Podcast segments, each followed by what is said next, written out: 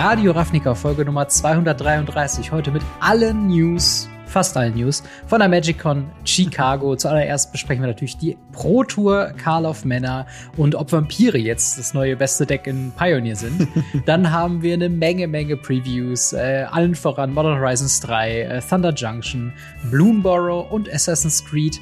Äh, Gibt es einiges zu besprechen, wenn wir noch Zeit haben. Dann ein bisschen Ask Us Anything. Aber Radio äh, Ravnica wie immer mit dir, Marc. Wie geht's dir? Hi, äh, mir geht's gut. Ich bin gespannt. Ich habe äh, so viel von der MagicCon mitbekommen oh, durch ja. Freunde, die vor Ort waren, ähm, Kollegen, die vor Ort waren. Das ja, das, das, wird, das wird krass cool und äh, ja, das war wohl auch ein Mega-Event und dementsprechend äh, freue ich mich darüber berichten zu können. Also wir waren nicht live da, aber zumindest die, die News darüber können wir ja berichten. genau, es soll wohl auch halt ziemlich, ziemlich voll gewesen sein und dementsprechend oh, finde ich es ja. auf jeden Fall krass. Also wenn Amsterdam auch nur halb so voll wird, dann mache ich mir ein bisschen Sorgen um, um quasi, wie, wie, wie man da zu Events kommt oder nicht. Äh, kurzer Hinweis übrigens zu den Fallout-Previews. Ich weiß, es sind jetzt auch gleichzeitig gerade am Laufen. Äh, wir haben uns dafür entschieden, die auf nächste Woche zu schieben zum Tag des Releases quasi. Äh, das heißt, da werden unsere Eindrücke von den äh, Sets eben kommen, die wir jetzt nicht schon im Vorhinein besprochen haben. Wird nur sonst alles irgendwie zu voll. Ähm, und mm. dementsprechend wisst ihr da auch Bescheid. Äh, aber wie obligatorischer Hinweis, äh, wie jede Woche sind wir auch diesmal wieder gefühlt von Holy, dem Energy Drink, beziehungsweise äh, ja, Eistee und andere Hydration ähm, Drinks äh, ohne Bullshit und ihr könnt Geld sparen, indem ihr vorbeischaut bei weareholy.com slash radioraffnika und mit die Promo-Codes Raffnika10 für 10% oder Raffnika5 für 5 Euro auf euren Ersteinkauf äh, eben eingibt. Und äh, wir hatten ja auch noch ein Gewinnspiel, oder Marc? Oh yes, yes. Ein Gewinnspiel für, für drei glückliche Gewinner, die jeweils ein äh, sehr cooles Package, so ein Starter-Package, so ein genau. Premium-Starter-Package bekommen, äh, inklusive Shaker.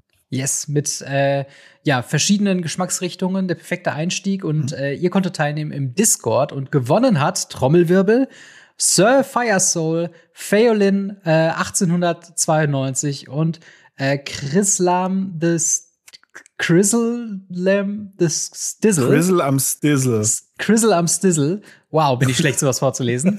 ähm, Herzlichen Glückwunsch an euch. Äh, ich habe hoffentlich schon euch äh, eine Nachricht geschickt auf Discord. Äh, dementsprechend schaut da rein, schreibt mir eure Adressen und dann können wir das direkt an Holy weitergeben und die schicken euch dann die Pakete raus. Und vielen, vielen Dank an alle, die mitgemacht haben. Also es waren wirklich ja einige yes. Leute, die da mit dran teilgenommen haben, einige Leute, die da Bock drauf hatten. Oh ja. Und äh, ja, ich hoffe, ihr bleibt dem Discord bestehen und da freut euch an den anderen äh, schönen, äh, ja, Sachen, die wir da haben, die ganzen Turniere und, und ja. Spoiler-Diskussionen. Ja. Ähm, Aktuell läuft wieder die Anmeldung für ein Legacy-Turnier, also ja. für so ein wöchentliches Legacy-Turnier. Es sind aktuell, glaube ich, 17, 18 Leute. Und ansonsten könnt ihr dem Discord gerne joinen, weil wir gerade auf dem Weg zur 1000 sind. Wir haben zum ja. Zeitpunkt des Aufnahmens äh, 972 Mitglieder. Also fast 1000 Leute bei uns auf dem Discord. Das ist krass. Eine wunderschöne Community. Total, total. Und äh, vielleicht den einen oder anderen von diesem Discord treffen wir euch dieses Wochenende. Wenn ihr das hier hört, an dem Freitag, yes. wo es erscheint, beziehungsweise wenn es auf YouTube kommt, am Freitag das Video schaut, könnt ihr morgen am Samstag vorbeischauen bei Keep 7. Ähm, die haben da ein großes Re Reopening des Stores. Sie sind umgezogen in einen größeren Laden und haben fabelhafte Leute da, äh, unter anderem Lokana, hohe Persönlichkeiten. es wird äh, Star mhm. Wars Unlimited, das neue Kartenspiel zu spielen geben. Wir sind eben auch da für Magic, sind mit yes. Commander Decks, Pioneer und Legacy auf jeden Fall am Start mit euch yes. dazu. Habe ich alles machen. mit. Wir haben alles eingepackt und ready äh, sind wir da auf jeden Fall to go. Deswegen kommt vorbei, es ist keine Anmeldung erforderlich. Schaut einfach vorbei und äh, sagt Hi. Äh, und außerdem könnt ihr auch noch Hi sagen äh, beim MTG-Fest am 25. Mai 2024 die Formate sind Pauper und Pioneer. Das Ganze findet statt in Ludwigshafen. Äh, da ist eine Anmeldung erforderlich, denn das Ganze ist halt äh, gelimitet äh, der, von der Anzahl der Leute, die an diesem Turnier mit äh, teilnehmen können. Aber alle Informationen dafür findet ihr auf mtgfest.de. Und dann würde ich sagen, springen wir doch yes. von dem einen Competitive äh, zu dem nächsten. nächsten. und zwar die Pro Tour oh, ja. Carl of Männer bei der MagicCon in Chicago. Hast du es verfolgt? Äh, wie war denn so dein Eindruck von dem, von dem Event und auch vielleicht von der MagicCon im Allgemeinen? Ähm, ich habe es stark verfolgt, aber mehr über ähm, Social Media Kontakte, äh, beziehungsweise von Freunden über WhatsApp-Statusse. Ähm, danke gehen raus an Marc und Julian, die mich zugespammt haben damit. Ähm, großartig. Es, es war sehr, sehr cool, es sah sehr cool aus. Ähm, so vom, vom, vom Hauptturnier selber habe ich nicht so viel mitbekommen. Mhm. Ähm, ich habe ein bisschen in den offiziellen äh, englischen Stream reingeguckt und habe da ein bisschen, ja, zweimal die falsche Zeit erwischt. Da war dann Draft. Da war dann nicht so das, was ich sehen wollte. Und einmal tatsächlich Pioneer. Das war ganz nett. Ähm, aber äh, ja, ansonsten nicht so viel, außer dann halt eben über X dann halt die Top 8, die mhm. Siegerdecks und eben über Card Market äh, Verkäufe von gewissen Karten äh, dann festgestellt, dass ja. Karten sehr teuer geworden sind. Es, es hat sich sehr oldschoolig angefühlt, diese Nachbereitung von ja. der von der Pro Tour, was ich sehr schön finde, denn äh, für mich das Format äh, war Draft, wie du schon eben meintest, und eben auch Pioneer, ähm, was ja mein mhm. Lieblingsformat ist für alle, die es noch nicht gewusst haben. Ähm, und es ist tatsächlich schön zu sehen, dass wir jetzt nach äh, Call of Männer wirklich ein neues Format haben und dass auch ein Team, äh, Team Channel Fireball, anscheinend einen neuen Weg gefunden hat, den noch kein anderes Deck irgendwie herausgefunden hat. Es gab ja so ein paar Favoriten. Mhm Amalia-Kombo wurde sehr viel herumgeworfen. Äh, ich meine, Is it Phoenix ist immer so ein Dauerbrenner, das geht eigentlich immer. Aber es sind tatsächlich am Ende die Vampire, die es dann irgendwie geschafft haben, äh, in den Händen von äh, Seth Manfield aus dem Team Channel Fireball, der damit eben auf den ersten Platz gekommen sind. Und es ist eine sehr lustige äh, oder, oder sehr interessante Kombination aus ähm, dem typischen Raktos Midrange Deck mit äh, den She Aldrids, mit den Fable of the Mirror Breaker, mit Smugglers Copter mittlerweile, mm. äh, Fatal Push Thoughtseize, Bitter Triumph the Rest als Removal Package, aber halt auch eben ganz, ganz vielen Vampiren, die man dann mit Sorin Imperious Bloodlord ähm, eben für drei Mana reinschieten kann. Und da ist auch eine neue Karte dabei, der Vein Ripper. Äh, was was yes. macht den denn so besonders? Ist der einfach nur ein großer, dummer Flieger mit dem richtigen Kreaturentyp? Äh, er, er, ist viel, viel, viel mehr als das. Es ist so, dass er ein 6-Mana 6-5-Flieger ist. Das ist richtig. Allerdings, Ward mit a Sacrifice a Creature ist mhm. in der aktuellen Meta sehr, sehr, sehr stark in Pioneer. Denn nicht jedes Deck hat die Möglichkeit, einfach so mal Kreaturen wegzuopfern, ja. um diesen, um diese Kreatur mit einem Removal, der nicht Fatal Push ist, auch noch aus dem Weg zu räumen. Denn die Kreatur kostet ja sechs Mana und damit ist es schon sehr schwierig, die aus dem Weg zu bekommen. Wenn ich dann noch eine Kreatur dabei opfern muss, hm. ist es teilweise sehr schwierig. Selbst für Decks wie Sa äh, Rakdos Sacrifice und so weiter. Denn man mag denken, bei dem Namen Rakdos Sacrifice, da werden viele Kreaturen geopfert. Nee, eben genau nicht. Ja. Jede Kreatur in diesem Deck ist super, super wichtig. Und eine Kreatur zu sparen ist halt echt schwierig. Dazu kommt auch noch, er hat den Effekt, immer wenn eine Kreatur stirbt, verliert ein Gegner deiner Wahl zwei Lebenspunkte und du bekommst zwei Lebenspunkte. Ja. Das heißt, um den loszuwerden, muss ich einen Zauber spielen, den eine Kreatur, der, der ihn removen kann, eine mhm. Kreatur opfern und zwei Leben bezahlen, die der Gegner bekommt, um eine Kreatur loszuwerden. Ja. Und ansonsten ist ein 6-5 Flieger eine Four-Turn-Clock. Absolut. Und das Lustige ist halt wirklich, zum einen ist er natürlich insane, wenn du den für drei Mana rauscheatest mit Soren, mm. ähm, was halt darüber hinaus auch noch an Counterspells vorbeigeht. Klar, ich meine, Soren selbst kann man counterspellen, äh, das ist kein Thema so. Aber wenn Soren einmal liegt und man aktiviert seine Minus-3-Fähigkeit, um halt den Vein Ripper mm. ins Spiel zu bringen, der kann dann nicht gecountert werden. Und dann, wie du schon meintest, Removal ist halt wirklich so eine Sache. Momentan ganz beliebt ist halt Bitter Triumph wo Leute teilweise tendieren, eben eine Karte abzuwerfen oder drei Leben zu zahlen, äh, um dann halt irgendeine Karte äh, oder irgendeine Kreatur oder einen Planeswalker zu zerstören. Wenn du das auf den Vein Ripper mhm. schmeißt, musst du eine Kreatur sacrificen, im schlimmsten Fall eine Karte abwerfen und hast dann noch Bitter Triumph quasi für zwei Mana gespielt. Also du hast quasi ein 3 for 1. Äh, und es kostet zwei Leben trotzdem. Genau, und es kostet dann noch zwei Leben darüber, weil halt eine Kreatur gestorben ist.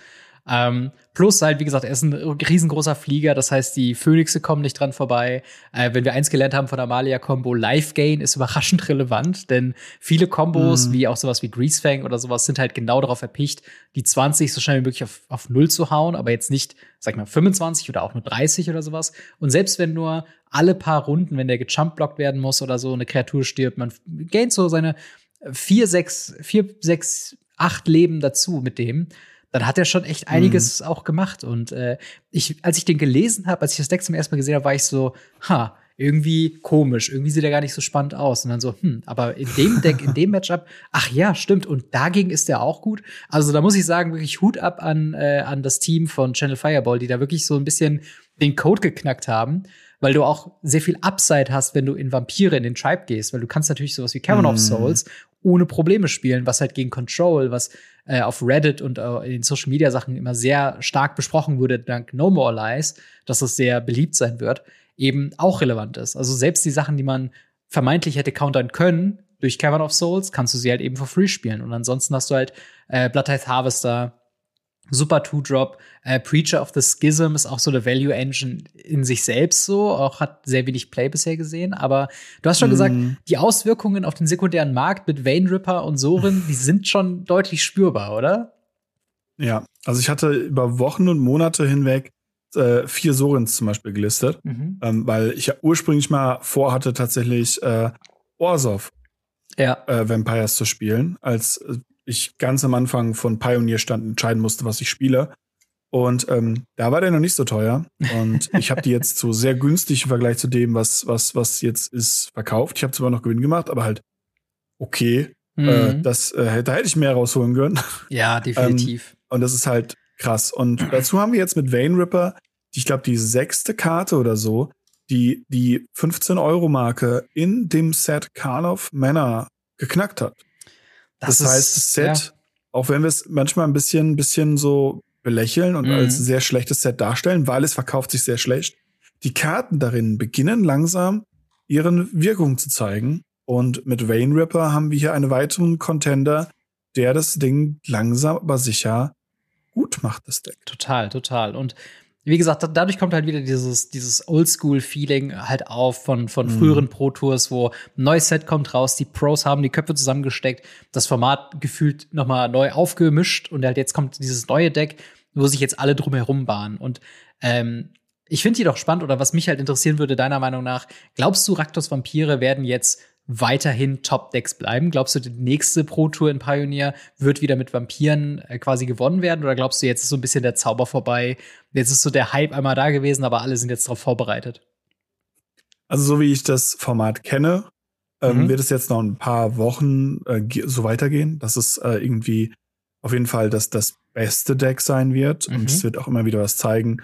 Ähm, und dann wird sich langsam zeigen, wie Decks wie Izzet Phoenix, Hidden Strings, Azorius Control, die halt alle mit oben mitgespielt haben, mhm. langsam aber sicher zurückgehen werden, um eben Platz zu machen für eben Decks, die sehr viel einfacher mit diesem, mit dieser Kreatur ja. handeln können. Ganz einfach. Oder, und das ist halt meiner Meinung nach die große Schwachstelle dieses, dieses Vampir-Decks. Das Vampir-Deck erinnert mich so ein bisschen an Show and Tell. Ich klatsche den rein, habe ein, zwei kleine Vampire und dann klatsche ich einen großen rein und dann versuche ich damit zu gewinnen. Mhm. Den zu handeln ist nicht so schwierig, wie man denkt. Ja. Und wenn dann mehr sowas wie Brazen Borrower oder sowas mitgespielt wird äh, und dann der Sorin removed wird, Boros Agro, Boros Convoke, solche Decks gespielt werden, mhm. glaube ich tatsächlich, dass es früher oder später dazu führt, dass das Deck fallen wird. Äh, Humans, by the way. Das Humans Matchup, ich habe das am Sonntagabend, Sonntagabend, mhm. ein bisschen getestet. Das Humans Matchup ist unterirdisch für das Deck. Ja. Wirklich unterirdisch. Weil du, du machst mit, mit Humans einfach zu viel Power, also gerade Ors of Humans mit dem ganzen Removal. Mhm. Ja, dann opfer ich halt meine kleine Kreatur. Ja. Das ist meistens egal. Und meine Kreaturen sind besser als irgendwelche Preacher of the Schisms oder irgendwelche Blood Tithe Harvester. Und äh, ja, dementsprechend, ja, es ist, es ist ein gutes Deck. Es wird auch oben erstmal bleiben, mhm. aber die Meta, wenn die Meta sich angepasst hat und mit Vein Ripper umgehen kann, sind wir, glaube ich, hier leider mit einem verwesenden Zauber gesegnet gerade.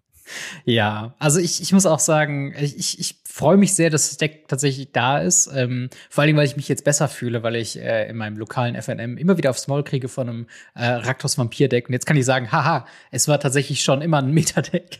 Aber ja, ähm, ja. es ist kombiniert halt einfach dieses grundsolide Shell von eben Raktos Midrange mit halt ne, Turn One Thoughts, das ist halt sehr gut. Fatal Push sind sehr solide mhm. Removal Spells. Halt jetzt halt wirklich mit diesem Over the Top gehen von halt eben den, dem Vein Ripper.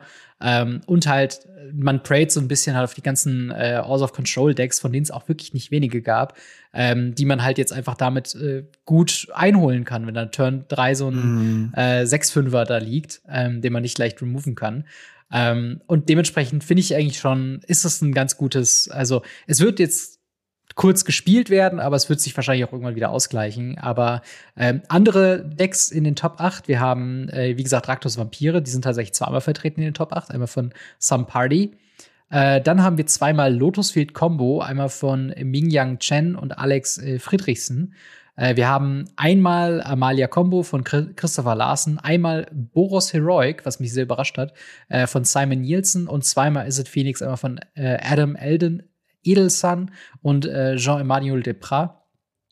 Ähm, mm. Was sagst du zu dem, zu dem Meta-Ausgleich? Also, es wirkt da erstmal ganz gut ausgeglichen, oder? Boros Heroic hat mich super hart ja. äh, überrascht. Ähm, aber er sagt doch selber, dass er ja ein bisschen, ein bisschen Glück dabei war. Ja. Ähm, dabei muss man sagen, es ist ein super, super schönes Deck.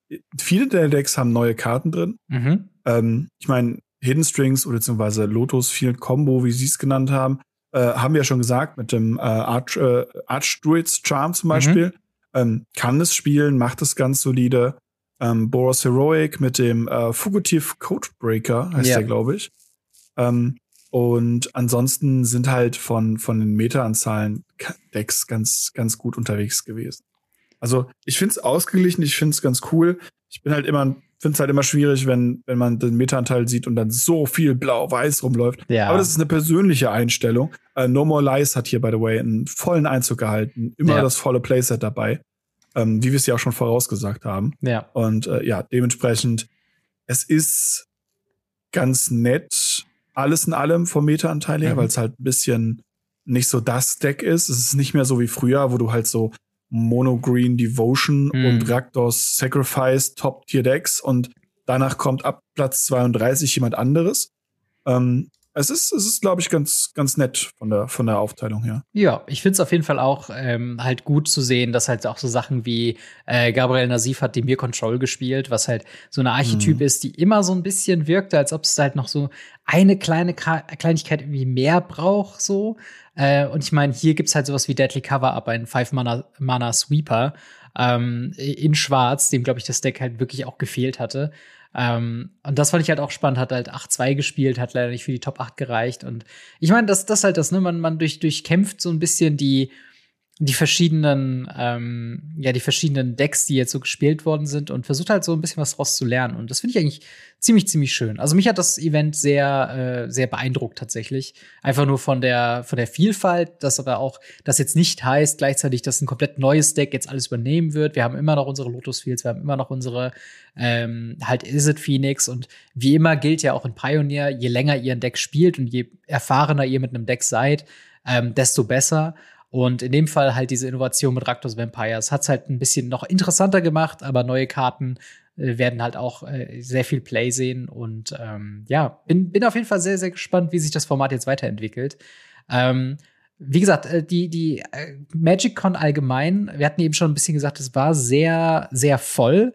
Ähm, und ich muss halt lustigerweise bei den Magic-Cons in Amerika immer so ein bisschen äh, da, daran denken, wie das halt bei der allerersten Magic-Con in Las Vegas waren, wo wir noch darüber berichtet haben, mm. dass sie mm. die Command Zone äh, ja noch überteuert hatten und es war nicht genug Platz für alle.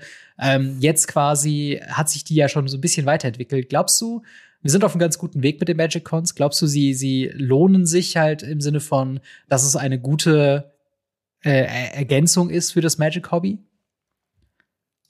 Boah, schwierige Frage. Es wird besser.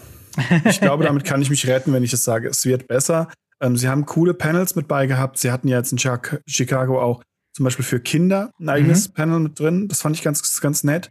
Voll. Ähm, und äh, tatsächlich auch so für, für Hobbykünstler sozusagen. Also nicht nur die großen Künstler, sondern auch so, so äh, Token-Hersteller oder eigene Artwork-Künstler oder alte Art-Künstler mhm. ähm, waren vor Ort und konnten in einem Panel ihre, ähm, ihre Sachen ausstellen und haben dann äh, von der kompletten Community Feedback bekommen und so weiter und so fort. Es ist, es ist auf dem richtigen Weg. Ähm, ich bin halt bei den, bei den, in Anführungsstrichen, äh, Ausbeuten, die wir halt haben, immer ein bisschen schwieriger, hm. ähm, wenn es darum geht. Also Ausbeuten im Sinne von, der Eintritt ist sehr teuer, man bekommt sehr viel für sein Geld geboten, äh, man nimmt sehr wenig mit nach Hause davon. Ja. Ähm, und das ist ja das, was man so immer abwägen muss. Es gibt da Personen, die zum Beispiel sagen, hey, wenn es nicht irgendwie ähm, sich lohnt, mit irgendwie, kann man ich komme mit fünf Black Lotis nach Hause, dann, äh, werde ich da mhm. nicht hingehen. Ähm, ich persönlich muss sagen, dass das Feeling, das, das einfach alles drumherum, ähm, das lohnt sich so, so stark. Das fand ich ja. ganz cool. Und ich war ein bisschen schade, dass ich nach Chicago nicht, nicht, nicht mitgegangen bin. Ich hatte eine Einladung bekommen von äh, einem Kollegen von mir, der gesagt hat, hey, ich würde dich mitnehmen, ich datsche vor Ort, du musst praktisch nichts bezahlen außer mhm. dem Flug und ich dachte so, na, hm, es ist halt ja, schon echt aktuell eine Anreise, so ein ne? bisschen. Ja, es, ja. Ist, es ist halt wirklich so eine Anreise, aber ich glaube halt wirklich, die amerikanischen Magic Cons, die sind nochmal ein bisschen was anderes. Ja. Weil halt, glaube ich, die Leute sind da einfach ein bisschen, ähm, die sind, glaube ich, noch ein bisschen verrückter nach Magic als die Europäer, was manchmal mm, angeht. Also, mm, als ich da teilweise Absolut. Bilder gesehen habe von dem Game Nights Live, was ja auch in, in Barcelona schon riesengroß war, ähm, habe ich echt gedacht, so krass, wie die da alle abgehen und, und was da für eine Stimmung irgendwie herrscht. Und äh, ich habe teilweise auch online gelesen, dass Leute, die gleichzeitig zur Game Nights Live das, ähm, was war das, das 75k Standardturnier gespielt haben, das in derselben ja. Halle war. Und die dann teilweise meinten, okay, jetzt muss ich hier hochkompetitives Standard spielen, während dessen alle gerade ausrasten, weil ein Soul gespielt wird. Ist vielleicht ja, nicht ja. ganz so optimal, aber ich, ich finde, ähm, wenn Competitive Magic und Casual Magic irgendwie was. in Synergie zusammenarbeiten, so, dann, dann finde ich, macht die Magic Con das schon recht ordentlich. Es gibt immer Ausbaumöglichkeiten ja. und ich glaube, sie machen sich auch kontinuierlich halt Dinge besser. Ähm, klar, teuer ist es immer, es ist immer noch ein teurer Spaß, aber ich finde, wenn wir so ein Event wie die Proto dabei haben, äh, wo wir halt jetzt wirklich ne, die, die Stars verfolgen, die Coverage war gut und halt die ganzen News, die wir bekommen haben, ähm, dann finde ich das eigentlich auch schon eine ganz nette Geschichte. Aber wie seht ihr das mit der MagicCon in Chicago, beziehungsweise die Proto in Chicago? Habt ihr sie verfolgt? Äh, wollt ihr euch jetzt neue Pioneer-Decks anschaffen aufgrund der Meta-Shifts, die wir so beobachtet haben auf dem Turnier? Schreibt uns gerne in die Kommentare oder ins Discord. Und dann würde ich sagen, machen wir mal weiter mit Modern Horizons 3. Das ist wohl das mit Abstand ja heiß erwartetste neue Set äh, diesen Jahres für äh, etablierte Magic-Spieler. Und wir haben einen ersten Eindruck bekommen. Ähm, und da würde ich dich äh, gerne mal direkt nach deinem ersten Eindruck fragen. Wie findest du denn das äh, Modern Horizons 3 Set? Wir haben neue Karten, wir haben Reprints, wir haben äh, ja Double-Faced Cards. Was, was sagst du dazu? Ähm, wie, wie packe ich das jetzt, ohne dass YouTube das zensiert? ich habe ich hab lang nicht mehr so eine Scheiße gesehen. Ähm, sorry, das so direkt zu sagen zu müssen. Ich bin so gefrustet von diesem Set. Das ist, also Modern Horizons 2 war für mich schon so ein schwieriger Fall. Mhm. Ähm, Modern Horizon 1 war schon für alle so ein bisschen verpönt. Modern Horizons 2 war so oh, schwierig. Und dann ging es halt los. Sie haben äh, angekündigt, sie reprinten Fetchländer. Dasselbe haben sie jetzt auch gemacht, nur dass es jetzt die anderen Fetchländer sind. Ja. Was ich cool finde. Also es ist, äh, es sind, es sind Game Pieces, die, die im Preis sinken müssen und es sind sehr schöne Artworks und ähm, ja, kann, soll man machen, wie man macht. Auch alte Karten, die jetzt äh, formatlegal werden, äh, wie Priest of Titania oder Laelia, finde ich, finde ich okay. Und dann kommen halt Full Art Lands, dann kommen, ich glaube, vier verschiedene Treat, nee, fünf verschiedene Treatments mm, pro ja. Karte. Ähm, Spoiler, es gibt einen Emrakul. Ja. Und äh, es ist kein Reprint, sondern ein neuer Emrakul. Und diesen Emrakul gibt es in Borderless Konzept Foil-Edged, in Normal, in Old Border und in Serialized. Ja, das äh, gut, dass du da und wir sind halt so die ganze Zeit. Ja. Oh, es ist doch, also ich, äh, ich finde das ganz, ganz, ganz schlimm. Dann gibt's halt auch noch äh, zum Beispiel die, die Fetchländer. Mhm. Ähm, die gibt's in Borderless, die gibt's in Retro Frame, die gibt's in Normal und die gibt's in Extended Frame. Ja. Also, wo nur die Seiten, es ist einfach ein es ist ein, ein, ein Haufen Müll, wenn es darum geht, so viele Sachen zusammenzupacken. Ich finde es cool, dass sie die Fetch schnell reprinten. Mhm. Die neuen Karten, die sie gespoilert haben, fand ich bisher jetzt nicht super broken und fand sie eigentlich sogar sehr cool. Ja, keine Frage. Mhm. Aber, aber das schon wieder. Also ich dachte, wir wären davon los. Und wir sind noch nicht beim größten Aufreger. Da kommen wir gleich zu. Ja, das ist halt wirklich das Ding, ne? Also ich meine, da sind wir halt in, in äh, Magic zu ihrer aktuellen Prime Zeit so ein bisschen. Also, wenn man Gott. sich halt Emrakul The World Anew anguckt, äh, gibt's halt wirklich, mhm. wie du schon meintest, das normale Treatment, das äh, halt, äh, wie haben sie es gesagt, das Concept Art Treatment, dann das genau, nochmal limitiert, dann halt äh, ein, ein White Retro Frame, was es so halt auch irgendwie nicht gibt, was auch einen weirden Effekt hat, wo ich irgendwie denke, ja, das ist irgendwie halt ein Retro-Frame, aber irgendwie sieht das halt super weird aus. Äh, und dann mhm. gibt's halt noch mal dieses Etched Foil, was wir auch schon aus Commander Legends halt her sehen. Ähm, mhm. Und ja, es ist, es wird wieder, es wird wieder halt ein, Schlacht werden mit verschiedenen Treatments. Wir haben jetzt double-sided ähm, halt einen neuen Cycle von äh, Legendary Creatures, die quasi zu Planeswalkern werden. So zum Beispiel äh, Ajani, äh, Nakatl, mhm. äh, Pariah. Äh, zwei Mana 1-2, der ins Spielfeld kommt mit einem 2-1er Cat Warrior Creature Token. Und immer wenn einer oder mehr äh, Katzen, die du kontrollierst, gestorben sind, kann man Ajani eben exilen und dann halt äh, umdrehen zu äh, Ajani Nakatl Avenger, drei Mana Planeswalker mit Boros-Farben. Ähm, und dann plus zwei, put a 1-1 Counter on each cat you control, ein 0, create a 2-1 uh, Cat Warrior Token. When you do, uh, you and you control a red permanent other than Ajani, uh, it deals damage equal to the number of creatures you control und minus 4 äh, jeder äh, Opponent nimmt ein Artefakt, eine Kreatur, ein Enchantment und ein Planeswalker und äh, muss den Rest sacrificen. Also auch da wieder so ein bisschen, klar, das Ding heißt Modern Horizons, aber ich glaube, was wir halt schon ein bisschen so erkennen jetzt, ne, Emrakul, Legendary Creature in tausend verschiedenen Treatments, äh, doppelseitige Planeswalker, Ajani wird nicht der einzige sein, den wir haben, aber der hat halt extra auf der Rückseite eine rote mhm. ähm, Identität mit drin. Es wird wieder so ein bisschen commanderig, glaube ich, habe ich so ein bisschen das Gefühl, ja. ne? Also es ist commanderisch, man hat äh, diesmal auch wieder versucht, der Gratis-Spells reinzukriegen, denn alle wissen, Gratis-Spells haben Modern noch nie geschadet. ähm, die hier sehen sogar noch einigermaßen fair aus. Ähm, ja. Wenn wir da zum Beispiel als Beispiel reinnehmen, Layer of Cultivation, ja. zwei grüne, ein farbloses Sorcery, also extra rein, nur in einem Zug spielbar. Und man kann eine grüne Nicht-Token-Kreatur opfern, statt die Mana-Kosten zu bezahlen. Und dann durchsucht man sein Deck nach zwei Basic Lands, nimmt eins davon getappt spielen, das andere in die Hand. Hm. ist halt das Cultivate die, nur for free sozusagen. Ja. ja. genau. Also wenn man halt was opfert. Ja. Wenn es eine Instant wäre, fände ich es halt cool, so, hey, ich will deine Kreatur removen, hey, dann mache ich daraus halt einen Wald oder so. Mhm. Ähm, aber so ist es halt bisher fast schon ein fairer Ding. Das Problem ist, es ist halt wieder ein Sack-Outlet, mhm. ähm, was halt zu Problemen führen kann wieder. ähm, und ja, da, da bin ich halt echt auch mal gespannt. Ähm, aber auch das schreit für mich mehr Commander mm. als irgendwie Modern oder Legacy oder ja. so. Und ich glaube, und, da, und das finde ich halt weird. Genau, da, ich meine, wir können festhalten, äh, positiv sind alle Reprints erstmal. Also Priest äh, of Titania ja. wird wahrscheinlich jetzt Elfen nicht auf einmal in Modern Playable machen. Ich meine, das ist ein sehr guter Reprint und wenn sie liegen bleiben würde, was sehr unwahrscheinlich ist, weil wir haben Orkish Bowmaster und mhm. sie hat eine Eins hinten.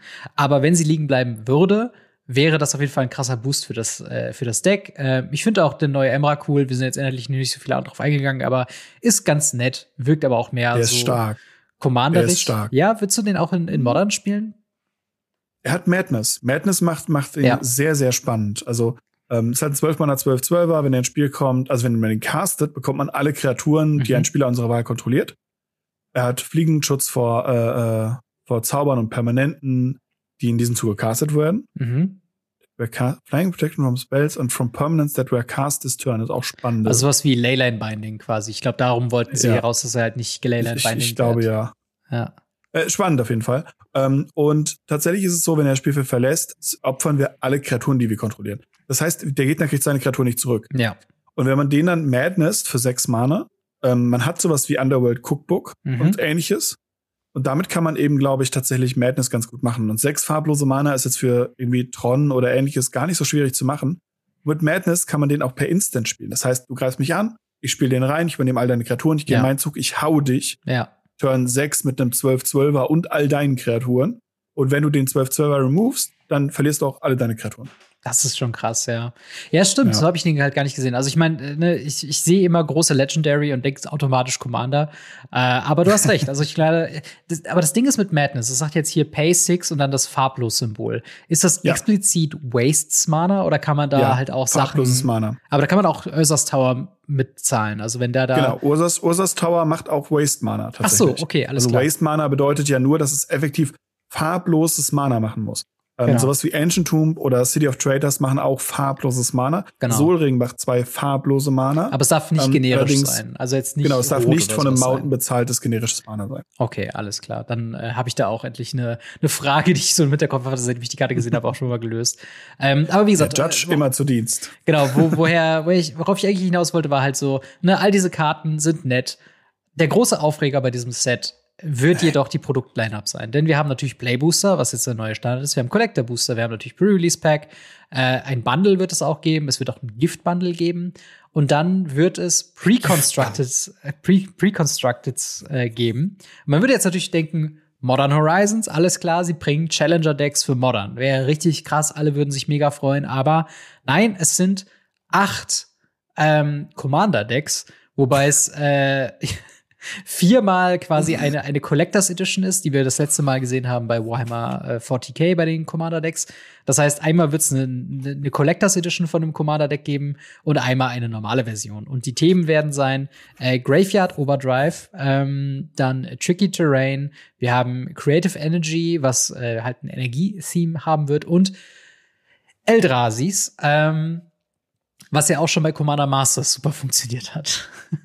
Mhm. Ähm, ja, viele Leute sind sauer, dass es halt nicht äh, Modern Decks sind. Äh, wie siehst du denn die ganze Geschichte? Ich bin nicht nur sauer, ich bin, ich bin, bin fassungslos. Also, wir, wir reden ja oft drüber, dass, dass es tatsächlich so ist, dass Modern Horizons 2 ja auch Commander-Spiele ansprechen soll, dass sie sehr einen Fokus auf Commander haben. Und mir tun die Commander-Spiele ja auch immer leid, mhm. weil, weil aktuell, ich sag's ja immer wieder, die werden halt gemolken wie, wie, wie Kühe. Ja. Und äh, wir wissen alle, Kühe in Stellen geht's meistens nicht so gut. Und äh, so sehe ich aktuell auch einfach Commander-Spieler. Und wenn sie jetzt hingehen und einen Modern Deck rausbringen, also ein Modern Horizons hm. Set rausbringen und sagen, hey, wir bringen euch neue Modern-Karten. Ach ja, und Commander. Und dazu machen wir noch Special Commander Sets. Und dann machen wir noch das Gift Bundle in, in, in, in dieses Special Set, damit es hm. noch extra teuer ist, weil es keinen Sinn macht. Ähm, dann, dann packen wir noch irgendwelche anderen Booster mit rein. Wir machen noch hier und da. Das ist einfach so ein, so eine, oh, ich, das, das ist einfach, oh. Es gibt selten Tage, an denen mir die Worte gefehlt haben. Als ich das gesehen habe, habe ich laut angefangen zu lachen und dachte mir, sie haben sie nicht mehr alle. Ja. Sie haben sie einfach nicht mehr alle. Wie kacke kann man sein? Sorry, das so sagen zu müssen, aber hinzugehen und jetzt auch noch der anderen Community, zu den modernen Leuten, diesen hm. Stinkefinger zu sagen, denn jetzt kommt ja der Fakt, wir werden zu Modern Horizons 3 Karten in den Commander Decks haben, die natürlich nicht modern legal sind. Nur weil ihr in Modern Horizons 3 dem Commander Set einen Soul habt, heißt es nicht, dass er in Commander playable ist. Das heißt, es sind Karten drin, die ich nicht spielen kann. Also wahrscheinlich. Ich gehe davon aus, dass sie kein Commander Deck ja. ohne Soul printen. Und das ist halt der Punkt, wo ich mir sage, so, das, das kann doch nicht sein. Wie, wie weit seid ihr von euren Spielern entfernt? Wie weit seid ihr von eurer Community entfernt, dass ihr denkt, dass sowas cool ist? Hm. Dass die hm. Leute sagen, voll mega, ich freue mich drauf. Wer? Also was? Ich verstehe es nicht. Ja, ja, ich, ich fand's auch, ähm, ich fand's auch, also ich muss sagen, mich hat's nicht überrascht. Ähm, also ich habe wirklich gedacht, so, okay, natürlich werden sie dazu äh, halt Commander-Decks äh, eben bringen, weil sie bringen halt zu allem Commander-Decks raus. Aber es ist schon halt, es ist überraschend, wie, also wie das halt keine sinnvolle Geschichte ist. Also ähm, im Endeffekt, sie sagen halt, ähm, also es gibt einen Artikel äh, bei, bei Blogger bei dem Blog von Mark Rosewater, ähm, der gefragt hat, so von wegen, ähm, warum gibt es denn äh, bei einem Modern Set Commander Precons? Äh, und er sagt im Endeffekt von wegen, ähm, also er geht ein bisschen drauf ein, so, ne, als ein Business sagt man halt, man macht Produkt A, B und C. Äh, A ist super populär, B ist ein bisschen liked und C ist sehr, ähm, ja, eine kleine, schmale, aber dedicated Fanbase sozusagen. Und im Endeffekt ähm, sagen die halt, sie machen sehr viele Commander-Decks, weil es ein huge Demand for Commander-Decks gibt. Und außerdem müsste man quasi ein, ja, ein, ein pre-constructed Deck von einem Power-Level so hoch ansetzen, dass es halt zu teuer wäre und es wäre halt ein, ein zu hoher Price Point, äh, was Spieler quasi bezahlen wollen würden für ein Pre-Constructed Deck. Was ich interessant finde, denn sie bringen ja wieder Collectors Editions raus von Commander Decks. Und wir reden halt hier von Premium Commander Decks. Ich weiß nicht, ob es Vorbestellerpreise schon dafür gibt. Ähm, aber ich kann mir nicht vorstellen, dass die Collector Editions von den vier Decks, gerade das Eldrazi-Deck, kann ich mir nicht vorstellen, dass das unter 100 Euro sein wird. Und sind wir mal ehrlich, was da an Value teilweise drin ist, gerade in diesen Premium Commander Decks, damit könnte man quasi mit diesem Gegenwert schon ein recht ordentliches, wenn nicht sogar halt so ein Budget äh, äh, halt äh, Modern Event Deck nochmal anbieten. Das haben sie ja in der Vergangenheit auch schon gemacht. Ich meine, Fetchlands ja. werden im Set reprintet. Warum packt man da nicht ein Playset Fetchlands eben auch in diesen in dieses Deck rein? So, weil der Preis wird ja sowieso droppen. Mhm. Und wir haben ja auch gesehen, was die Fetchlands in Modern Horizons 2 von dem Preis angerichtet haben, was halt gut ist, weil es halt bezahlbarer geworden ist. Ich glaube, die sind jetzt immer noch bei 15, 20 Euro oder so um den Drängen, was ein für mich vollkommen okayer Preis für Fetchlands ja. sind. Und da sich nicht hinzusetzen. Man muss ja überlegen. Ja. Ja. Kannst du ruhig weitermachen? Äh, ja. Äh, ich wollte nur kurz einwerfen, die normalen kosten schon über 70 Euro auf Amazon. Ja. Also die normalen Commander-Decks. Ja, genau. Und das, das ist halt, ne, bei, bei dem Preis ist es halt was, ich, ich habe das Gefühl, von dem Value, der da eben drin steckt, plus halt dem, was diese Dinger halt ohnehin kosten werden, äh, denn das wird halt natürlich wieder so Commander Masters Preise sein würden, von so, von so 80 plus Euro oder was. Ähm, so, die, die werden halt nicht günstig werden. Und dann kannst du mir halt nicht verkaufen, dass ein Modern Deck mit ähnlichem Value drin. Also ich verlange ja gar nicht, dass da irgendwie Money Pile oder sowas drin ist, aber vielleicht ein Elemental Tribal Deck, wo du halt dann vielleicht ein Solitude, ein Omnath oder sowas drin hast. So ein bisschen halt wie die Challenger Decks. Mono Green Tron. Oder Mono Green Mono Tron. Green Tron. Einfach, man kriegt das komplette Tron-Set, man kriegt eine Ursas Saga statt zwei. Ja. Uh, The One Ring lässt man einfach draußen, der ist zu neu, keine Frage. Aber sowas wie Dismember, Wurmcoil Engine, ja. irgendeinen anderen dicken Eldrazi aus dem neuen Set. Ja damit man Ulamog des Cecil Sanger nicht reintun muss. Ähm, dann nimmt man Ugin raus. Äh, Khan the Great Creator kostet sowieso nur noch zwei drei Euro. Das ist total egal. Ähm, dann lässt man Chalice of the Void raus und nimmt irgendwas anderes. Ja. Ansling Bridge haben sie eh gereprintet. Der Leveler ist auch egal.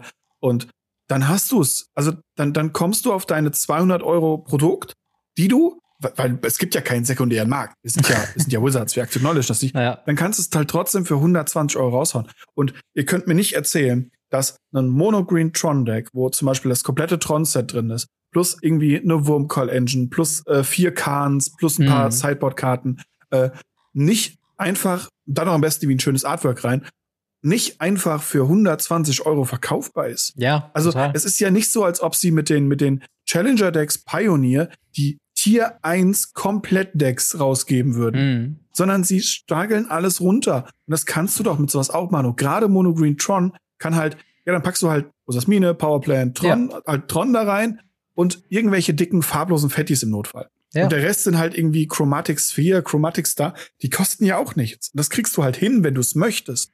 Aber dafür musst du dich halt mit dem Meta auseinandersetzen, dafür musst du dich mit den Decks auseinandersetzen, damit musst du dich mit dem Format auseinandersetzen. Mhm. Und hinzugehen und sagen, hey, wir produzieren einfach das 15 Jahrste Commander-Deck, weil es halt easy ist, weil ähm, wir nutzen sowieso immer 80% dieselben Karten. Mhm. Auch bei Premium-Produkten nutzen sie 80% dieselben Landbases. Ja. Ähm, ja, dann kann ich das verstehen, dass die sagen, nö, machen wir nicht, weil es wäre ja dumm. Ja. Und das Problem ist halt, dass die Leute es dann immer kaufen. Total. Und das ist halt noch viel dümmer.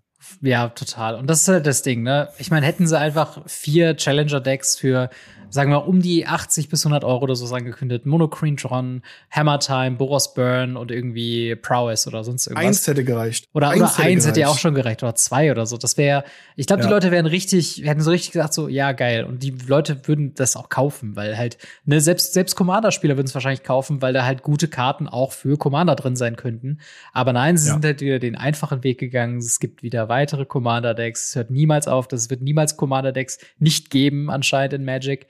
Ähm, und das ist einfach enttäuschend. Gerade zu so einem Set, was ja. eigentlich ähm, ja so modern noch mal zum Feiern gehen sollen und, und so, wo man sagt, okay, wir feiern dieses Eternal-Format. Ähm, wir feiern 60 Karten Magic in general. Äh, irgendwie fühlt es sich halt jetzt an wie das nächste Commander Masters. Und das ist halt so ein bisschen, das sollte nicht das Gefühl sein bei einem modernen äh, Set, zumindest unserer Meinung nach. Mhm. Ähm, Absolut nicht. Aber wie seht ihr das mit Modern Horizons 3 und dem äh, vielleicht etwas ja, Fail von den Commander-Decks anstatt Modern äh, Pre-Constructed Decks? Äh, sagt ihr, okay, ähm, ich bin Modern-Spieler, ich hätte mich mega über ein Einsteiger-Deck gew äh, gewöhnt, denn die Spieler hauen längerfristig irgendwie ab zu anderen Formaten oder spielen gar nicht mehr? Oder sagt ihr, hey, ich bin komplett fein mit Commander-Decks. Hauptsache in dem Set sind coole Karten drin. Schreibt uns gerne in die Kommentare oder ins Discord. Ähm, und dann würde ich sagen, kommen wir zu erfreulicheren Themen, denn äh, die restlichen Absolut. Sets, die wir besprechen, sind eigentlich durchweg relativ positiv. Und wir fangen mal an mit äh, Outlaws of Thunder Junction, ein Set, was im April 2024, jetzt schon recht bald, ähm, erscheinen mhm. wird. Das ist das nächste Standard-Set. Und äh, ja, was ist denn das Thema? Äh, Wild Wild West. Ja. um es kurz zu halten, es ist Wild Wild West. Ja. Hatte, als ich es am Anfang gespoilert habe, habe ich gedacht, okay, wir machen jetzt irgendwie äh, Indianer gegen Cowboys. Wir sind wieder da angelangt. Aber tatsächlich implementieren sie das wirklich in so einer, so einer Wüstenlandschaft mit Cowboys und mit dem, mit dem Freerider Mhm. und den, den Gangstern und äh, dem Überleben, den fiesen, den fiesen Monstern in der Wildnis und so. Ähm, das ist ja sehr, sehr, sehr, sehr spannend tatsächlich. Wir haben sehr krasse Reprints zum Teil mit drin. Ja, genau.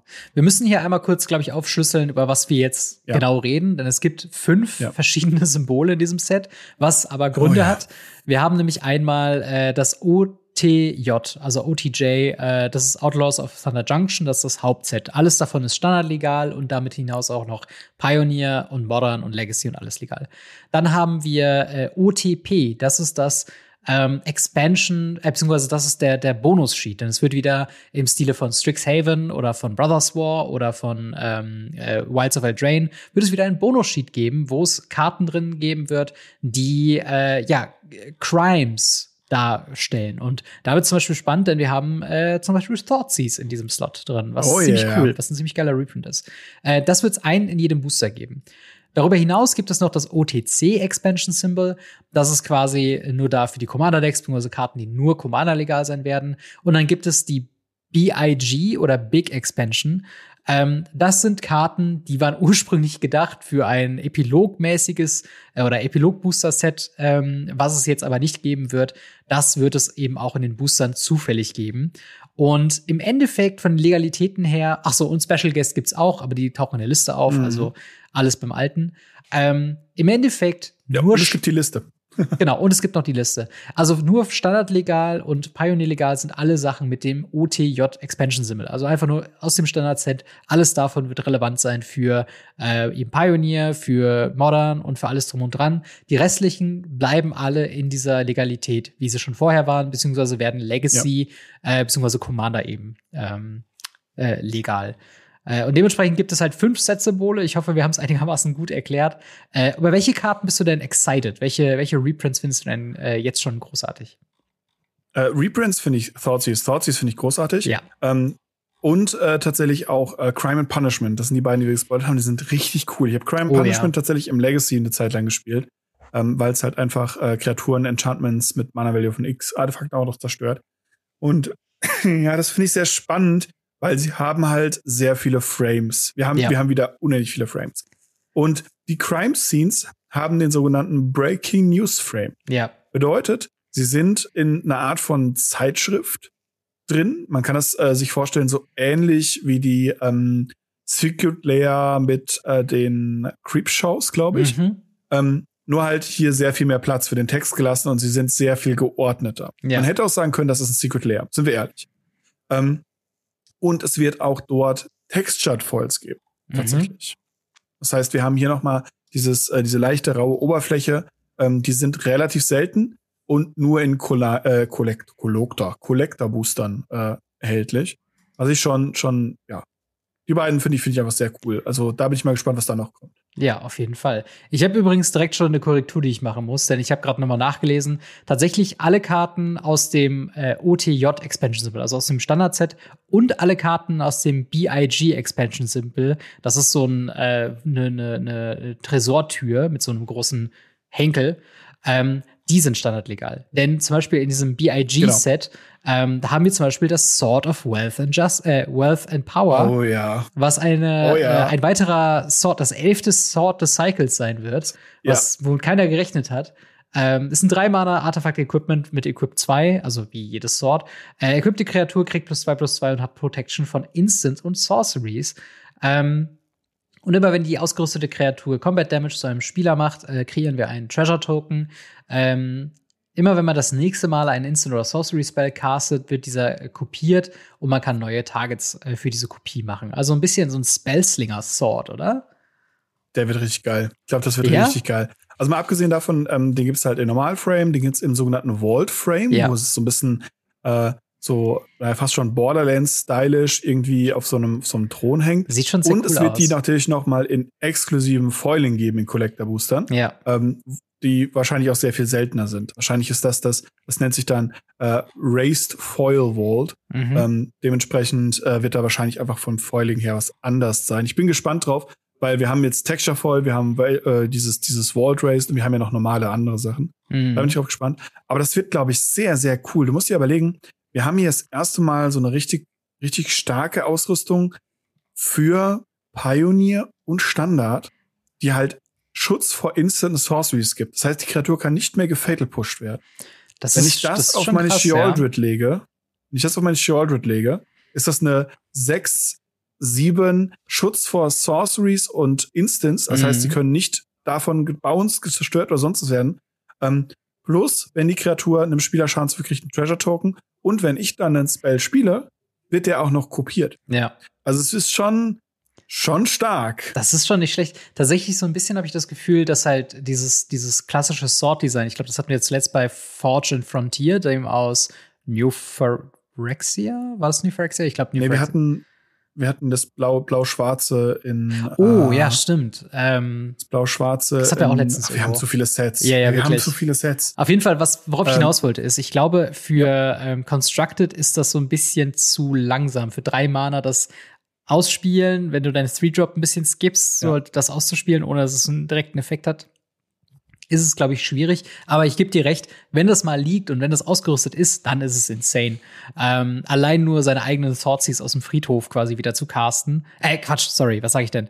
Äh, seine Thoughtseize zu casten und zwei Sachen rauszunehmen äh, mit dem Kopiereffekt, das ist schon ziemlich, ziemlich Mm. äh, stark. Und äh, ich bin mal gespannt, wie stark diese Mythics sein werden. Denn es wird halt eben, ähm, ja, Big Score äh, wird, also diese, dieses Expansion-Set mit diesem, was eigentlich ein Epilog-Booster sein sollte, wird 30 Mythics sein. Also das heißt, Hm. liebe Arena-Spieler, es tut mir jetzt schon leid um eure Mythic Wildcards, wenn da wirklich playable Karten mit dabei ist. Ähm, aber auf der anderen Seite ist hier schon ein ganz gutes, ähm, sag ich mal, Grundformat gelegt für ein erfolgreiches Standard-Set. Wir haben dieses Bonus-Sheet eben mit Thoughtseize oder Crime and Punishment, ähm, wo gerade Thoughtseize, wir haben ja sowas gesehen wie bei Ragavan oder Ristic Studies oder sowas, ne, was so ein Reprint Oh ja. halt eben ausmacht von, von wegen für den Preis für den sekundären Markt. Und ich hoffe, dass Oh yeah. Thoughtseize jetzt einfach ein bisschen mehr äh, im Umlauf kommt, damit sich mehr Leute eben äh, dann trauen, auch schwarze Decks in Pioneer zu spielen. Ähm, aber darüber hinaus, wir haben tatsächlich eine Preview, über die ich mindestens noch reden möchte in, in äh, Thunder Junction, und zwar Tiny Bones, äh, The Pickpocket, Mm. äh, was ein Ein-Mana äh, Mythic mit 1-1 und Death Touch ist, ein Legendary Creature Skeleton Rogue, der den Text hat, ähm, immer wenn Tiny Bones äh, Combat Damage zu einem Spieler macht, kannst du eine äh, Non-Land Permanent aus dem Friedhof des Gegners spielen und Mana von jedem Typ äh, bezahlen.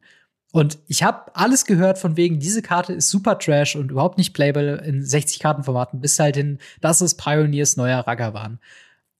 Wo auf diesem Meta findest du dich denn ein? Wie findest du denn den neuen One-Drop Tiny Bones? Wie kann man denn so einen geilen Frame haben?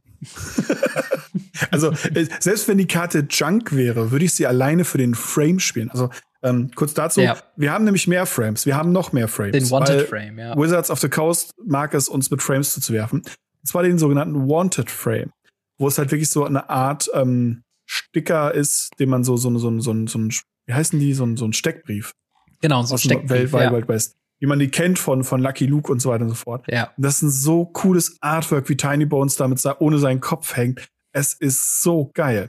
Und tatsächlich muss ich sagen, er ist halt ein Ein-Mana, 1-1er, was halt schon mit Death Touch, was schon einfach insane gut ist. Ja. Und wenn er dem Schaden zufügt, kann man einen Non-Land Permanent aus dem, aus dem gegnerischen Friedhof casten.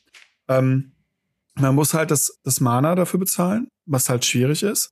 Er hat keinen Evasion Move, er hat kein Eile. Hm. Und es wird selten passieren. Also das Coolste, was passieren kann, ist, man spielt Tiny Bones, und der Gegner spielt einen Thoughtseize und man haut zu und spielt auch einen Thoughtseize. Und hat dann noch ein Mana. Ja. Also ich, ich, ich sehe den nicht als, als so, so, so wild an. Ho, ho, ho. Hm. Ähm, aber äh, ich denke tatsächlich, dass er eine ganz coole Karte ist tatsächlich. Ja. Aber ich glaube nicht, dass er Ragavan-Style hat. Ich glaube auch nicht. Ich muss auch sagen, ich glaube, ja. dafür ist er mir ein bisschen zu fragil. Klar, er hat Death Touch, er tradet gut ab gegen größere Kreaturen. Aber auf der anderen Seite, bevor ich irgendwie eine Linie sehe, wo der Gegner mein Thoughtseize aus meinem Friedhof castet, würde ich den ja doch vielleicht blocken.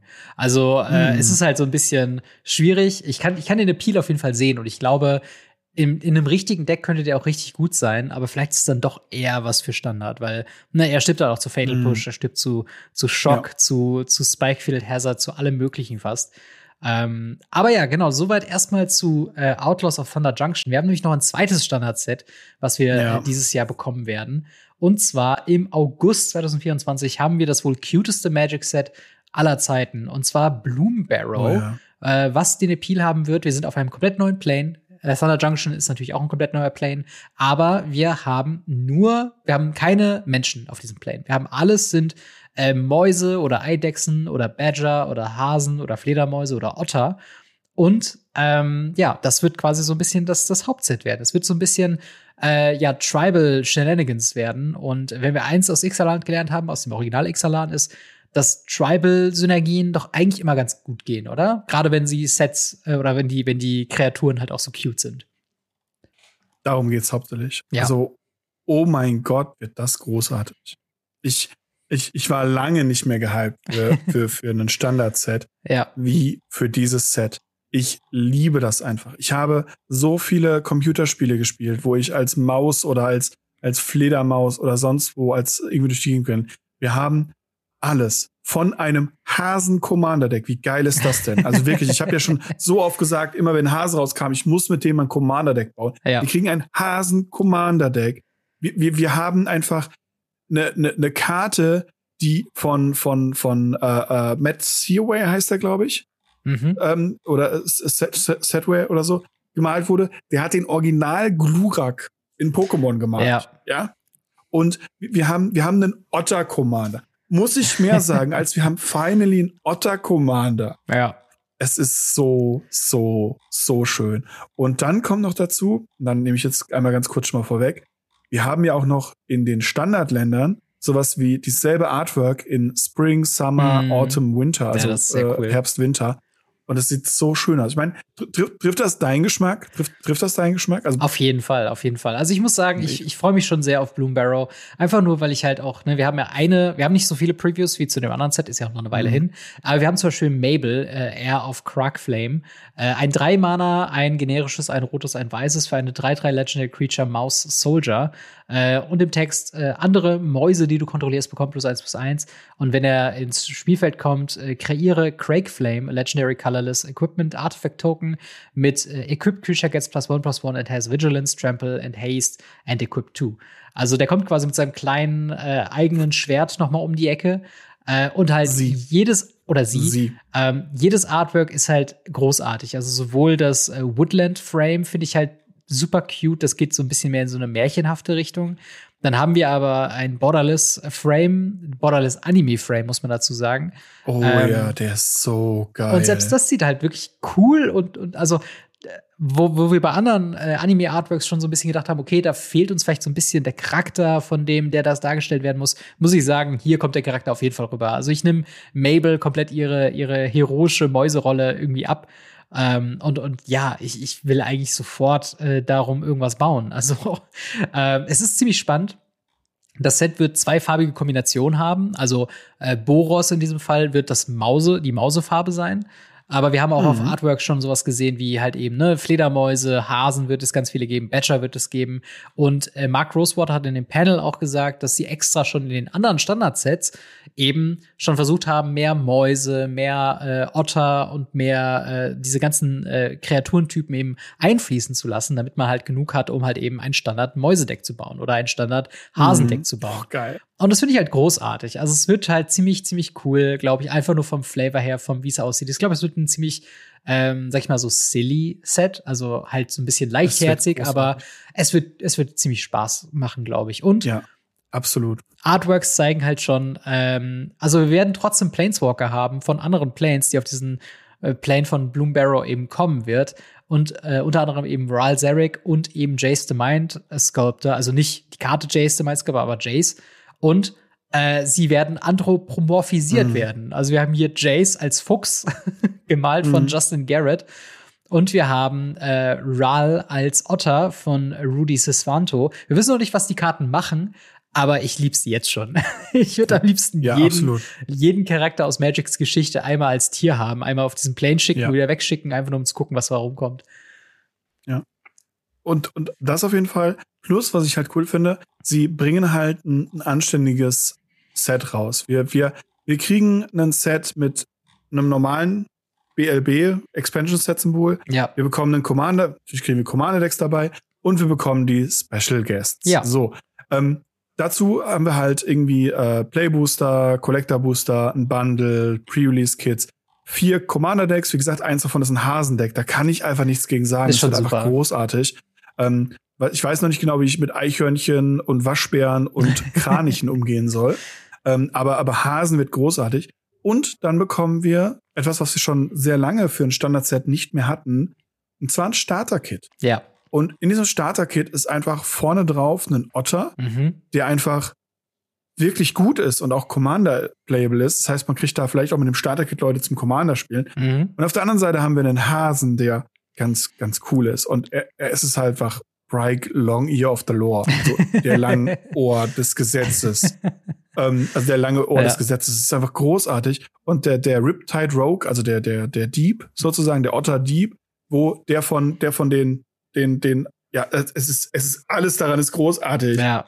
Ja, es ist, oh es ist super, es ist super. Es trifft, glaube ich, ganz gut den, äh, also den, den Schlag, dass das, glaube ich, ein sehr einsteigerfreundliches Set werden könnte. Und dementsprechend machen halt auch so die Starter-Sets auch wirklich Sinn, weil mir geht allein das Herz auf, wenn ich halt diese ganzen Artworks sehe. Ich finde, sie sind zwar sie sind zwar cute und, und, und halt offensichtlich süß auch gemacht, aber ich muss auch sagen, sie wirken nicht so unironisch. Also ich, ich nehme halt, wie gesagt, den Charakteren ja. schon die Story halt eben äh, halt irgendwie ab und glaube halt auch, dass da wirklich auch coole Kartendesigns bei rumkommen. Ähm, und, und bin halt wirklich gespannt, was halt äh, Bloombarrow so mit sich bringen wird. Ähm, und ja, Soweit erstmal zu dem Ausblick unserer nächsten zwei Standardsets, die wir bekommen haben, oder die wir bekommen werden. Yes. Thunder Junction und Bloombarrow. Wie steht ihr zu den neuen Standardsets? Freut ihr euch auf äh, Western, Yeehaw oder auf cute, äh, ja, anthropomorphe Tiere, die irgendwie, äh, ja, Planeswalker imitieren? Schreibt uns gerne in die Kommentare oder ins Discord. Würde mich da freuen, von euch zu lesen. Und dann gehen wir noch ganz zum Schluss ganz kurz noch auf äh, Magic the Gathering X Assassin's Creed ein. Ähm, unser nächstes Universes Beyond Set, was wir im Juli 2024 bekommen werden. Ähm, wie gesagt, Fallout steht jetzt ja schon an. Äh, das werden wir in der nächsten Woche in aller Ausführlichkeit besprechen. Äh, Assassin's Creed äh, wird ja nicht in Commander Decks Form kommen, sondern wie werden wir denn das, äh, die Welt von Altair und Co. Ja, denn bekommen? Genau, also wir haben äh, sogenannte äh, Universe Beyond Booster, da haben wir letzte Folge drüber geredet, ja. noch ein bisschen gerandet. Ähm, dann wird es Collector Booster geben mit äh, zehn Karten, also auch kleinere, also ähnlich wie bei ähm, Aftermath, mhm. wo auch kurz kleinere Collector Displays waren. Ähm, dazu haben wir Bundles, ähm, was ich ganz gut finde, und tatsächlich ein Starter Deck. Das ja. heißt, wir haben da, ja, dazu wird wahrscheinlich auch Secret Layer kommen. Sie haben ganz unten geschrieben so, ey, übrigens, da kommt vielleicht auch was aus dem Schatten und darunter ist ein riesiges Secret Layer Drop. Ja. Ja, ähm, das ja. kommt garantiert äh, ja. Secret Layer. Aber ja, ich muss auch sagen, wir haben eben ja bei Bloombarrow schon drüber gesprochen, über äh, Starter-Kits. Und ich finde, diese Universes Beyond Starter-Kits sind halt das, was wirklich sehr viel Sinn machen. Also, oh, was ich halt so weiß, war das Starter-Kit von Herr der Ringe auch äußerst beliebt und auch sehr ausverkauft jetzt schon überall.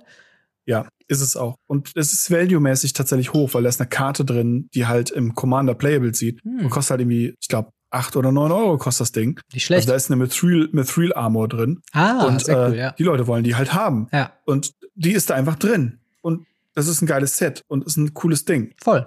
Und ich finde, das ist halt auch ein sehr, ziemlich sinnvolles Ding, äh, was halt auch so ein bisschen aussagt, so von wegen, hey, Assassin's Creed-Fans, kommt zu Magic, hier habt ihr alles, was ihr braucht, um äh, eine Magic-Spielerfahrung zu haben. Und äh, mhm. ja, wir haben aber außerdem natürlich, reden wir mal über die eigentlichen Karten. Ähm, oh ja. Welche, mit welcher möchtest du denn starten? Was ist denn so das, ich, ähm. ich habe das Gefühl, du bist ein äh, großer Assassin's Creed-Fan, oder? äh, minimal, ganz, ganz minimal. Also ich, ich liebe Assassin's Creed. Assassin's Creed 1 war für mich das Spiel, mit das mich wirklich nochmal an den PC gefesselt hat, mhm. wofür ich mir einen Rechner geholt habe, was ich hart gesuchtet habe. Es ist, glaube ich, immer noch das meistgeklickteste YouTube-Video auf meinem Let's Play-Kanal mit, ich glaube, irgendwie 40.000 Aufrufen oder so. Ähm, schlecht, die 100%-Marke äh, von äh, was passiert, wenn man Assassin's Creed 1 bei 100% steht. Ja. Spoiler, nichts. ähm, aber man muss es halt mal probieren. Und ich bin aktuell zum Beispiel, bin ich das Assassin's Creed in Ägypten am Spielen. Weil alle mhm. wissen ja, ich bin Origins. ein riesen Ägypten-Fan. Ja. Äh, es könnte an, an meinem Hand von meinem Maskottchen und meiner Aufmache von meinem Kanal so ein bisschen bedenken. und das Assassin's Creed Ägypten konnte ich halt lange nicht spielen, das bin ich jetzt am Spielen. Und es gibt so viele coole Assassin's Creed Sachen. Dementsprechend bin ich mega, mega hyped darüber, dass es hier einen Commander gibt, der fünffarbig ist, mhm. mit dem man praktisch alle Assass Assassinen wahrscheinlich in einem Deck spielen kann. Ich glaube auch. Und Dafür ist der ausgelegt. Ezio Auditore da Firenze. Ja. Ein schwarzes, ein farbloses 3-2 Menace. Assassinen-Zauber äh, haben Freerunning, zwei schwarz. Ich habe keine Ahnung, was Freerunning ist. äh, bin, bin ich absolut ehrlich. Das ist auch, glaube ich, noch nicht wirklich gespoilert worden, was es ist. Doch, es gibt schon einen äh, Reminder-Text, ähm, der quasi darunter sagt, you may cast a spell for its free running cost if it, you ah, dealt da, ja. combat damage to a player uh, this turn with an assassin or commander. Das heißt, wenn du mit einem Commander oder mit einem Assassinen äh, quasi Schaden gemacht hast, kannst du ähm, in diesem Fall Assassin Spells für zwei schwarze zahlen und darunter halt alle ja. Assassinen, die es halt gibt, egal wie teuer sie sind. Ja. Und das ist halt cool. Und dann kann man halt auch Urborg endlich im Deck gut nutzen. Ja. Und dazu kommt, immer wenn Ezio einem Spieler Schaden zufügt, äh, kann man ein weißes, ein blaues, ein schwarzes, ein rotes, ein grünes bezahlen, also einmal alle Farben. Mhm. Und wenn der Spieler zehn oder weniger Leben hat, verliert er das Spiel. Das ist schon ziemlich gut, ne? das ist so, so geil. Und das vor allem, äh, immer wenn der Schaden zufügt, ein Spieler. Ja. Also zu, zu einem Spieler. Das ist so, so cool. Und dann kann man das, es ist, es ist einfach so ein geiler Commander, den man spielt, mit dem man Leute schnell rausnehmen kann. Ähm, und ja, jetzt fangen schon die Leute an und sagen, öh, das ist gar nicht so cool, wenn man noch zehn Leben runtergesetzt wird. Zehn Leben ist ein Viertel eures Lebens. Ja. Wenn ihr auf zehn Leben im Commander seid, ist das schwierig. Was ich viel lustiger finde, ist, die ganzen Karten werden ja auch Legacy-legal sein. Ja, total. total. Und da habe ich halt so ein bisschen die Augen drauf, weil da werden so ein paar Karten, glaube ich, doch ganz cool werden. Ja. Aber die Karte mega. Total. Wirklich mega cool. Vor allen Dingen, äh, also wir reden jetzt gerade von, von Commander und Legacy, aber es wird ja auch Modern legal sein. Ähm, ja, das ja, heißt, stimmt. da müssen wir ein bisschen gucken, ob die Sachen dann wirklich auch playable werden in, äh, in, in, in Modern. Also, ich meine, er ist mit zwei Mana, 3-2, äh, ist er schon ganz okay gekostet. Ich meine, er hat Menace, also mm. ist ein mhm. bisschen schwieriger zu blocken. Also, er könnte spielbar sein, aber ich meine, sind wir mal ehrlich, auch gerade diese Wooburg-Mana-Symbole, das soll halt der Assassin's Creed ähm, Commander äh, sein, ja. wo du da alle Karten reinnehmen kannst, die du da mitspielen möchtest. Und das ist auch komplett fein. Wenn man Universes Beyond macht, finde ich, ist es auch okay, eben so ein bisschen offensichtlichen Wink für eben Commander-Spieler drin zu haben. Äh, und halt, wie du schon sagst, es passt ja auch flavormäßig mit dieser zweiten Fähigkeit, von wegen, du als Assassine jagst du quasi deinen äh, dein Feind in die Ecke und wenn er dann schon sowieso äh, keine Möglichkeiten hat mehr abzuhauen, dann finishst du die mit einem Schlag, in diesem Fall halt eben diesen Wuburg. Und äh, wenn er schon halt auf zehn Leben drunter ist, wird er halt eben rausgekickt und assassiniert sozusagen. Ähm, und das finde ich, mm. find ich auch sehr flavorful. Finde ich auch ziemlich gut. Ja. Ähm, tatsächlich auch noch gepreviewt. Ein weiterer Assassine ist äh, Altair Ibn La Ahad. Äh, ich hoffe, ich habe das einigermaßen richtig ausgesprochen. Äh, ein äh, dreifarbiger äh, Legendary Creature, ein äh, rotes, ein weißes und ein schwarzes für ein 3-3 Legendary Creature Human Assassin mit First Strike. Und der den Text, wenn immer diese Kreatur attackiert, kann man eine Assassinen-Kreatur von dem Friedhof mit einem Memory Counter exilen. Dann für jede Kreatur, die du im Exile ähm, kontrollierst mit einem Memory Counter, äh, kreiere eine getappte und attackierende äh, Token-Copy von dieser ähm, Kreatur und dann werden äh, die vom Ende des Combats quasi exiliert. Das heißt, hier hast du so ein bisschen diesen Animus-Effekt drin, von wegen äh, die Legenden, die schon gestorben sind, die kannst du quasi noch einmal äh, als Kopie aufleben lassen. Äh, sie greifen einmal quasi mit an ähm, und quasi müssen dann quasi der Token muss dann wieder geexalt werden. Aber das summiert sich ja auch. Wenn du schon, wenn du das dritte genau. Mal mit Natal ihr angegriffen hast, hast du vielleicht schon drei Kreaturen mit einem Memory Counter ähm, aus dem Friedhof äh, damit exiliert und kannst halt dann auch mehr Tokens damit machen. Und äh, ja, was, was sagst du zu Altair, dem, dem Original Assassine? Also aus der Spielwelt. Ich glaube, genau, aus der Spielewelt. Ich glaube tatsächlich, dass er sehr cool wird. Du hast gerade eben schon den Animus-Effekt genannt. Wir haben ja den Animus selbst auch als Karte. Genau. Und auch er exzeliert Legendary Creature Cards aus dem Gravechart mit Memory Countern. Ja. Bedeutet, man kann mit Altair zwar nur Assassinen exzelieren, mit dem Animus aber generell Legendaries. Ja. Das bedeutet, man kann mit Altair, wenn der eingreift, kann man eine Karte, zum Beispiel, keine Ahnung, eine She-Aldred, ja. ins Spiel reinbekommen, die angreift. Ja. Weil die ist im Animus mit einem Memory Counter. Total. Wer weiß es nicht. She-Aldred hat auf jeden Fall was mit, und vor allem, Altair zu tun. Und vor allem, ich finde es halt auch so geil, du kannst ja den, Anim, äh, den Animus auch noch aktivieren, indem du ihn tappst und dann ähm, bis zum nächsten Zug wird eine Legendary Creature, die du kontrollierst, eine Kopie von der Kreatur, die du exa exiled hast, mit dem Memory Counter on it. Das heißt, Altair kannst du She-Aldred werden für einen Zug oder für ja, einen Turn-Cycle. Das, genau, das ist schon echt witzig. so geil. Also es ist, es ist wirklich, wirklich cool. Und ich glaube tatsächlich, dass da auch nicht so viel schlechte Karten mit rumgemacht werden. Also die Karten sind wirklich cool. Ja. Ähm, die, ich finde auch die, die, ähm, die Foil Edge und so weiter wirklich schön, die Extended Arts wirklich schön. Ähm, es wird ja auch noch das normale Foil geben. Womit ich Schwierigkeiten habe tatsächlich, Mhm. ist tatsächlich der Frame der Memory Corridor. Ja.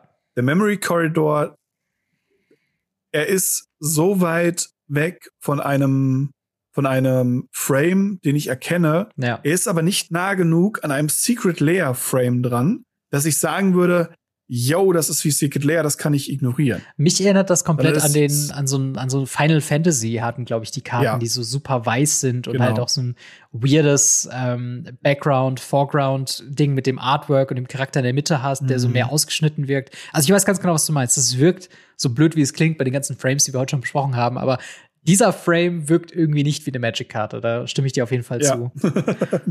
das ist leider, leider, leider weird. Ähm, ansonsten muss ich sagen, finde ich es ganz cool, weil wir auch einige Reprints bekommen. Ja. Ähm, Temporal Tree Passing, also Tree Pass ist tatsächlich eine sehr teure Karte eigentlich, soweit ich mich ja, richtig erinnere. Pioneer Player. Ähm, und genau, und die, die haben wir als Reprint hier drin im Mythic. mhm. Sword of Feast and Famine, bin ich mir nicht sicher, warum es das Schwert geworden ist, aber okay. Ähm, ja, es ist halt das beliebteste Schwert. Und äh, jetzt kann ich es halt in Full Art Foil mir für mein Commander Deck nochmal kaufen, weil ich jetzt das Full Art Foil ändern muss. ähm, und äh, Cover of Darkness finde ich halt ganz spannend, weil Cover of Darkness ist eine sehr alte Karte, Ja. die, glaube ich, mit diesem Set jetzt auch modern legal wird. Ja, Ich das glaube, stimmt. sie war vorher Ja. nicht modern legal. ja, du hast recht. Ähm, weil, weil auf der, äh, auf der Karte steht noch vier drauf. Also wir sagen einen Kreaturentyp an, wie zum Beispiel Assassiner. Wahrscheinlich. Nehmen wir ja. einfach mal irgendeine random. ja. Ähm, und dort äh, ist es dann so, dass die Kreaturentyp, alle mit diesem Kreaturentyp haben Furcht.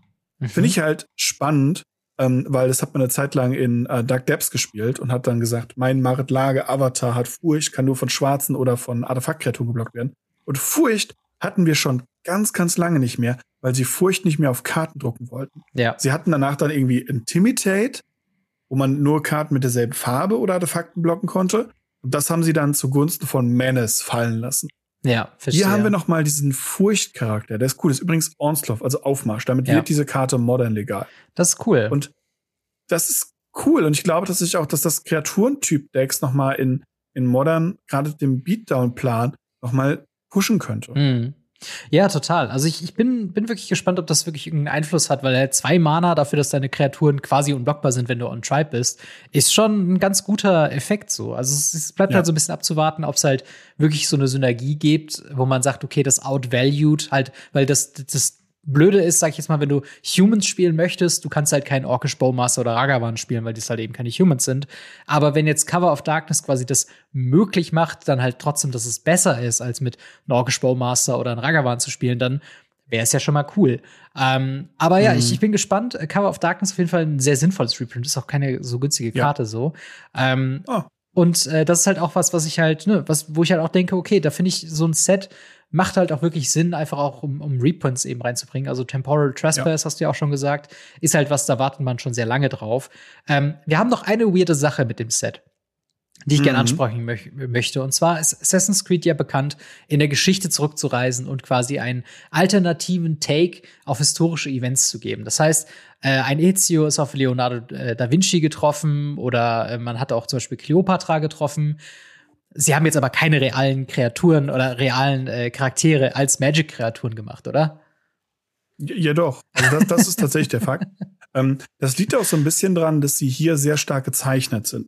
Also sehr stark mit dem mit den Spielen verbandelt sind. Sie ja. haben sehr stark die Artworks aus den Spielen.